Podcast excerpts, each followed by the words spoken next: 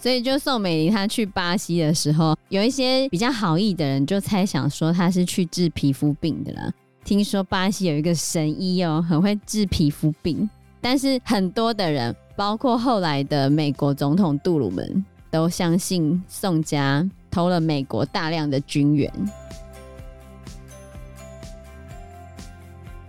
Hello，大家好，我是 Joe，我是 Fana，我是 Anna。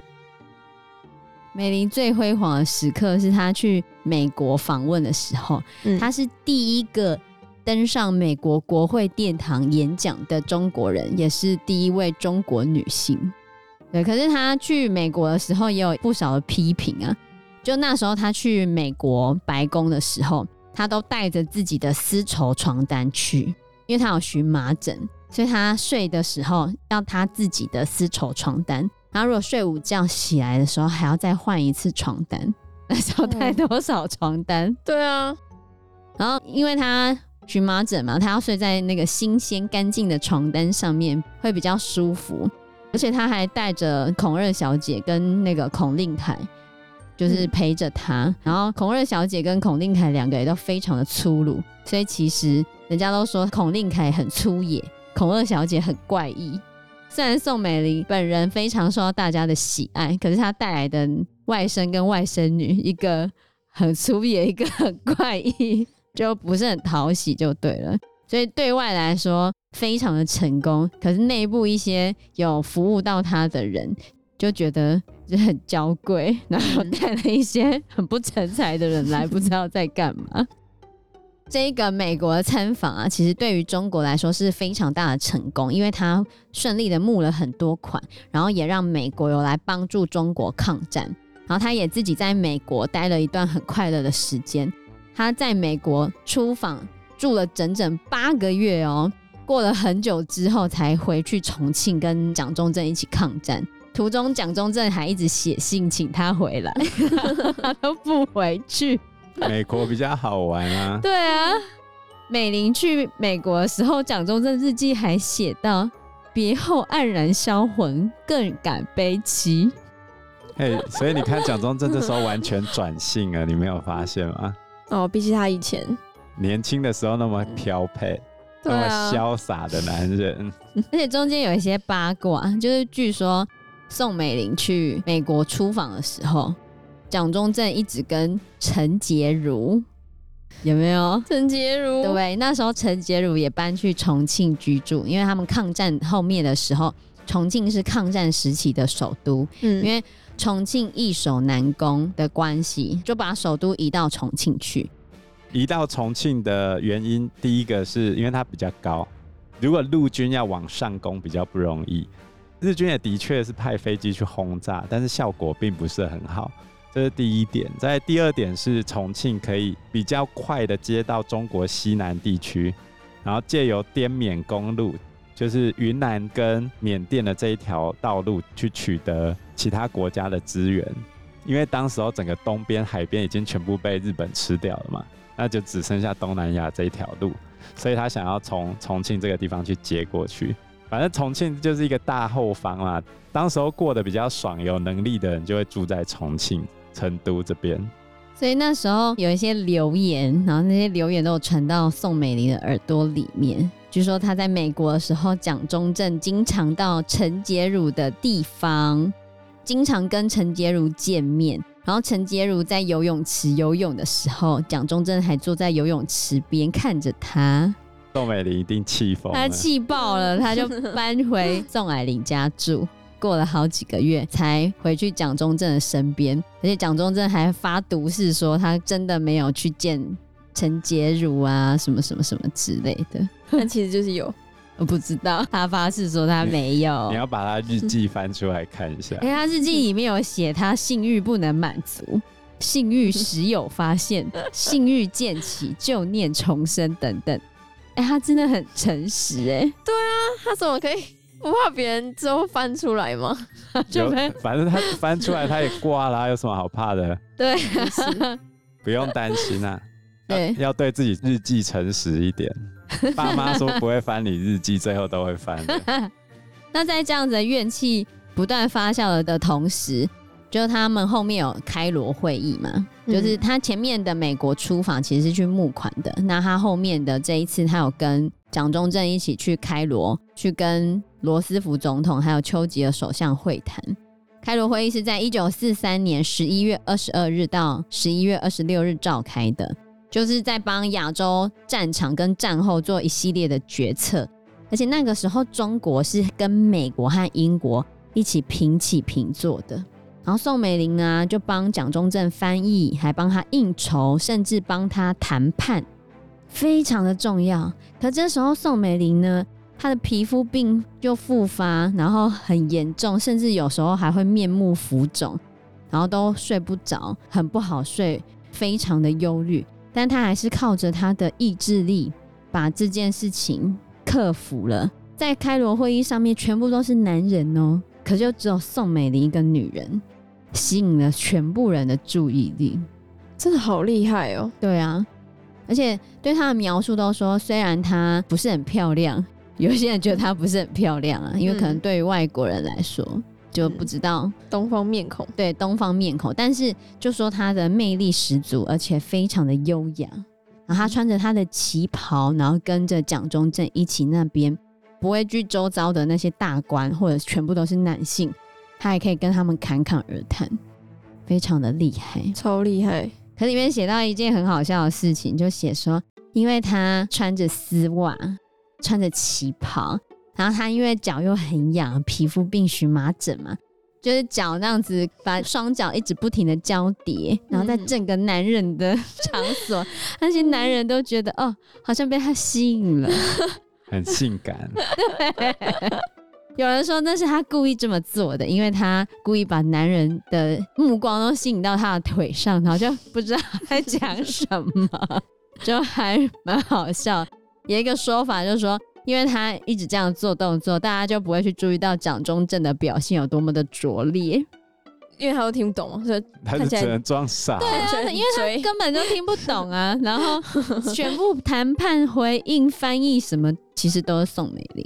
哦，对，所以在这一场开罗会议上，他们是非常的成功，嗯，而且他有明确的宣布，所有日本从中国偷去的领土。包括满洲就东北，还有福尔摩沙就台湾，还有澎湖群岛都必须要归还给中华民国，就在开罗会议里面定下来的。而且里面说丘吉尔啊跟罗斯福啊两个都非常的喜欢宋美龄，因为他一直交叉他的脚，这我就不知道了。老阿公看了心痒痒，对，就是这样子。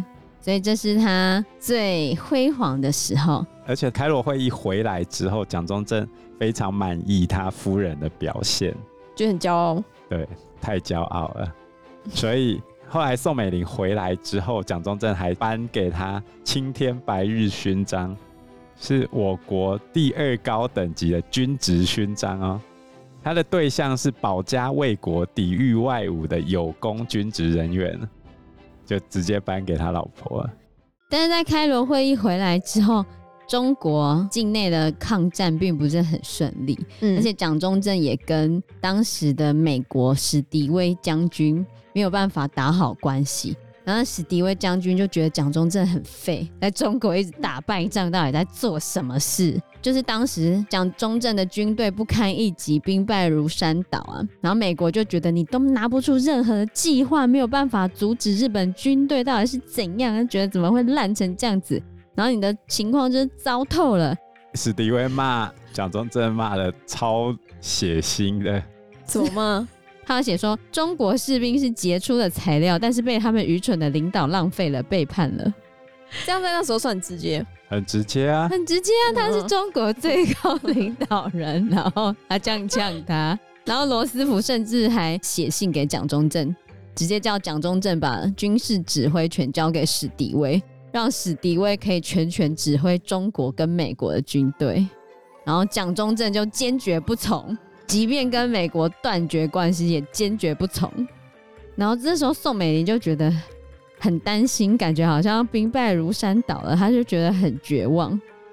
史迪威骂蒋中正骂多难听，他说蒋中正是个花生米，令人作呕。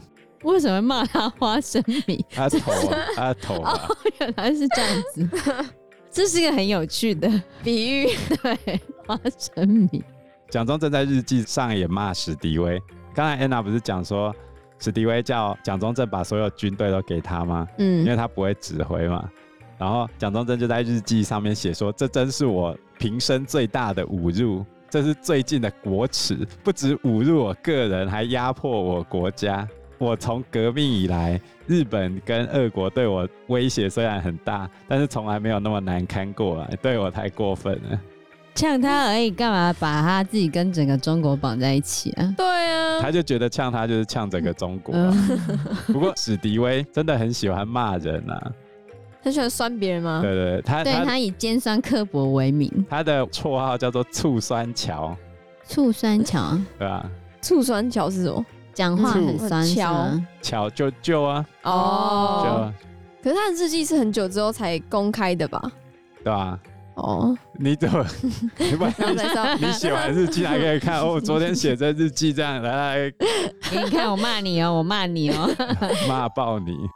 哦，然后在蒋中正跟史迪威大吵架的时候，宋美龄就觉得他们好像一直要输了，所以在一九四四年七月的时候啊，这时候宋美龄就觉得打仗的状态不是很好嘛，嗯、然后她的荨麻疹一直又很严重，后来他就拜托蒋中正让他出去治病，然后他就在一九四四年七月初的时候，跟宋霭龄、孔令凯、孔二小姐一起飞去巴西的里约热内卢。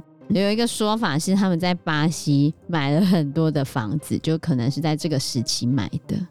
他在去巴西的时候啊，蒋中正有帮他举办一个送别的茶会，在会议上还对着出席来的这些人说，他自己绝对没有跟任何女人有不正当的关系。看来宋美龄还在为他跟陈洁如的事情很生气，生 很多人都觉得说宋美龄是被蒋中正的婚外情给气走了。出走巴西，所以他有婚外情吗？就不知道啊，一个谜。对啊，他说他没有啊。看他的日记，他日记有说他性欲渐起啊，但他就是没有想要陈洁如，没有。也许他有暗示，这一句话就是暗示。对啊，可他不是都会就是什么都跟他的日记讲吗？可他就是没有想要陈洁如，他可能怕宋美龄看到吧。等一下吧，从坟里面挖起来打。对啊，因为这些都是据说啦，但是为什么会有这些传言？事出必有因嘛。对啊，不然为什么啊？哈，没有，我们不要讲现在的事情。比如说，比如说演唱会完之后，跟歌迷跑出去过夜啊。比如说跟有夫之妇去吃饭啊，即便违反了防疫规定，还硬是要去人家跟人家吃饭啊。这些应该都不是空穴来风。欸、我是很好奇，到底是不是？我可以直接讲。不可以。不可以。no no。好好好。所以就宋美龄她去巴西的时候，有一些比较好意的人就猜想说她是去治皮肤病的啦。听说巴西有一个神医哦、喔，很会治皮肤病。但是很多的人，包括后来的美国总统杜鲁门，都相信宋家。偷了美国大量的军援，嗯，就是经济的援助、金钱的援助，投资在巴西的房地产，嗯，但是这些现在都没有得到证实啊，都只是传闻。对啊，所以很有可能他们去里约热内卢就是单纯只是去那边旅行而已，因为他后面的一些在中国的生活传回美国的时候，美国人也渐渐发现说。哎，原本他一开始来演讲的时候啊，大家对他非常的赞美啊。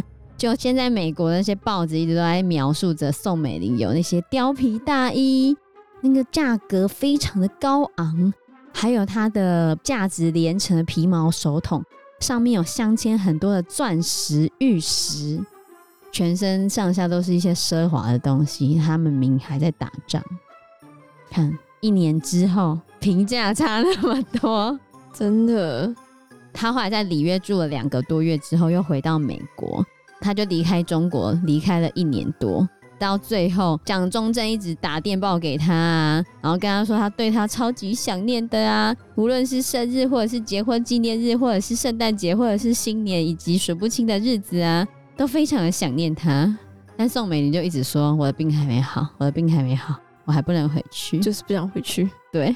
后来在一九四五年四月十二日，罗斯福总统因为脑溢血中风死了。宋美龄还有开车去探望罗斯福总统的遗孀，就探望他的妻子。嗯、然后接任的总统杜鲁门就有继续支持蒋中正，就是骂他一家都是贼的那个。对，嗯，但是当时还是有继续支持他了，然后还送他一架私人飞机，而且蒋中正还把那一架私人飞机取名为“美玲号”。可惜宋美龄就是还是都死不回去，就对了。一直到战争结束的时候，宋美龄其实都还在外国。美国在一九四五年八月六号跟八月九号的时候，在日本的广岛和长崎投下了两颗原子弹，然后日本就在十号的时候宣布投降嘛。这时候全世界都欢呼了。当时的宋美龄并不在中国，她还是在纽约，她并没有赶回重庆跟蒋中正分享胜利的喜悦，反而是到时代广场去那边狂欢跳舞。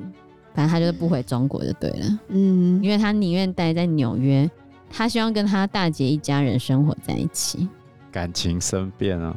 对啊，你蒋中正还是很爱他。其实主要是蒋中正需要一个人来帮他跟美国沟通，得力助手。对，其实，在日本投降之后，抗战胜利的蒋中正并没有很开心，因为一旦抗战胜利，就是他跟毛泽东要一决雌雄的时候了。哦，他们要开始争夺中国的统治权，而且那时候史达林还派了一百五十万的军队进入了中国北部。战争尾巴的时候，美国制造原子弹的计划叫做曼哈顿计划。这曼哈顿计划集结了非常多当时候最厉害的科学家，但是并不保证成功。而美国花了非常多钱，但又不能保证成功的情况之下。他们想要让战争快速结束，于是当时候美军的参谋部认为，要让日本投降应该要超过半年左右。然后罗斯福并不想要打那么久，所以他就跟苏联谈判，叫苏联出兵。苏联后来就遵守这个约定，出兵到东北去打日本在东北这边最大的一支军队。这个行动叫做八月风暴。可是他八月风暴开始行动没多久，美国就想说：“那我试试看刚做出来这个原子弹有没有用。”结果两颗就把日本吓破胆。对啊，而且苏联是在八月八号才正式对日本宣战的哦。美国投原子弹是八月六号跟八月九号，那他八月八号的时候对日本宣战，日本八月十号就投降了，所以他等于。正式对日宣战两天后，日本就 投降了，他就直接是战胜国了。那他们的密约就是东北他可以先接收走，他想抢的东西可以先抢。于是呢，史达林这一批军队也就不撤回去，他就立刻在东北开始进行接收的工作，接收到的东西就全部转交给共产党。这时候国民党想要跟美军联络，要赶快进到东北去抢这些留下来的武器装备。可是已经来不及了，因为俄罗斯本来就在那里，你怎么可能抢得赢他？所以在即将到来的国共内战呢，蒋中正后来就派飞机去纽约接宋美龄，然后他在九月五号的时候终于回到重庆，就开始打算跟蒋中正一起对抗共产党。但是这时候占据在蒋中正脑海里的大事就是跟毛泽东的见面。因为其实，在重庆的时候，毛泽东一直都在喊着“蒋委员长万岁，蒋中正万岁”这样子，可是实际上都在盘算着要怎么夺得蒋中正的政权。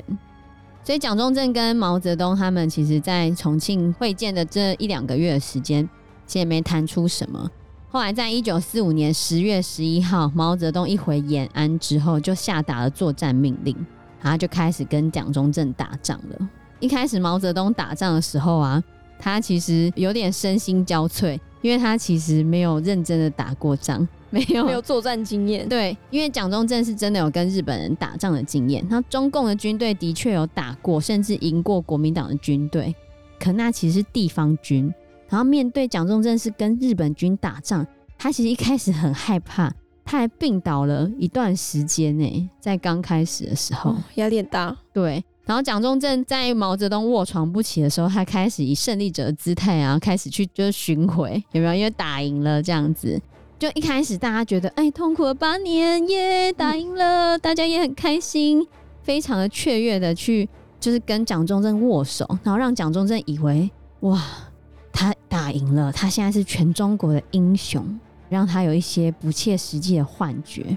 然后他就觉得自己是个伟大胜利者，他应该要去享受这些排场。他就帮自己买了一个新的总统的座机，然后把这个飞机命名为“中美号”，里面的设计也非常的讲究。他就开始捞钱，大家就看着蒋中正这样捞钱，其他到沦陷区去接收的那些国民党大小官员也很尽兴的大捞一笔，因为他们在那八年抗战中受了很多的苦嘛。所以那些国民党的接收官员，你去沦陷区的时候，房子啊、车子啊、贵重的物品啊，所有的东西，他们只要想接收的，全部都给人家拿回来。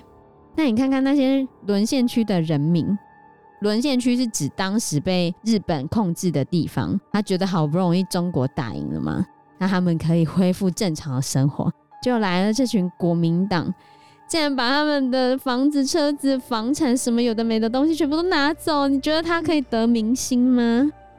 所以人民对蒋中正的拥戴跟热情一下子就烟消云散了，反而对他非常的怨恨。对，一开始的时候还把国民党的那些当做解放者来欢迎，可是后面就说他们是强盗、蝗虫，所以这也是他们之所以打仗后期会输得很严重的地方，就在这里。因为国民党那些根本就是强盗，因为军纪不是很好要求。蒋中正本身的军队就是地方军阀组成的，那你现在打完仗之后，你如何立刻去裁军？这是不可能的。裁军要钱，可是当时候国民政府面对的是脆弱的财政，然后他也不容易从地方上收税，你要立刻稳定整个国家的经济局势，本身就是不可能的。但是毛泽东的方法是无产阶级革命嘛？那其实讲穿了叫做均贫卡，我不好受，你也别过好日子。对于大多数已经经过八年抗战的人来说，这个我听得懂吧？我是庶民，你凭什么过好日子？然后所以为什么中共的军队会越滚越大？然后蒋中正自己的军队也没有那么强大的向心力。所以后来蒋中正失去了几支他的王牌部队之后，就开始兵败如山倒了。因为时间关系，我们这一集节目就到这边喽。谢谢大家，谢谢大家，谢谢大家，拜拜，拜拜，拜拜。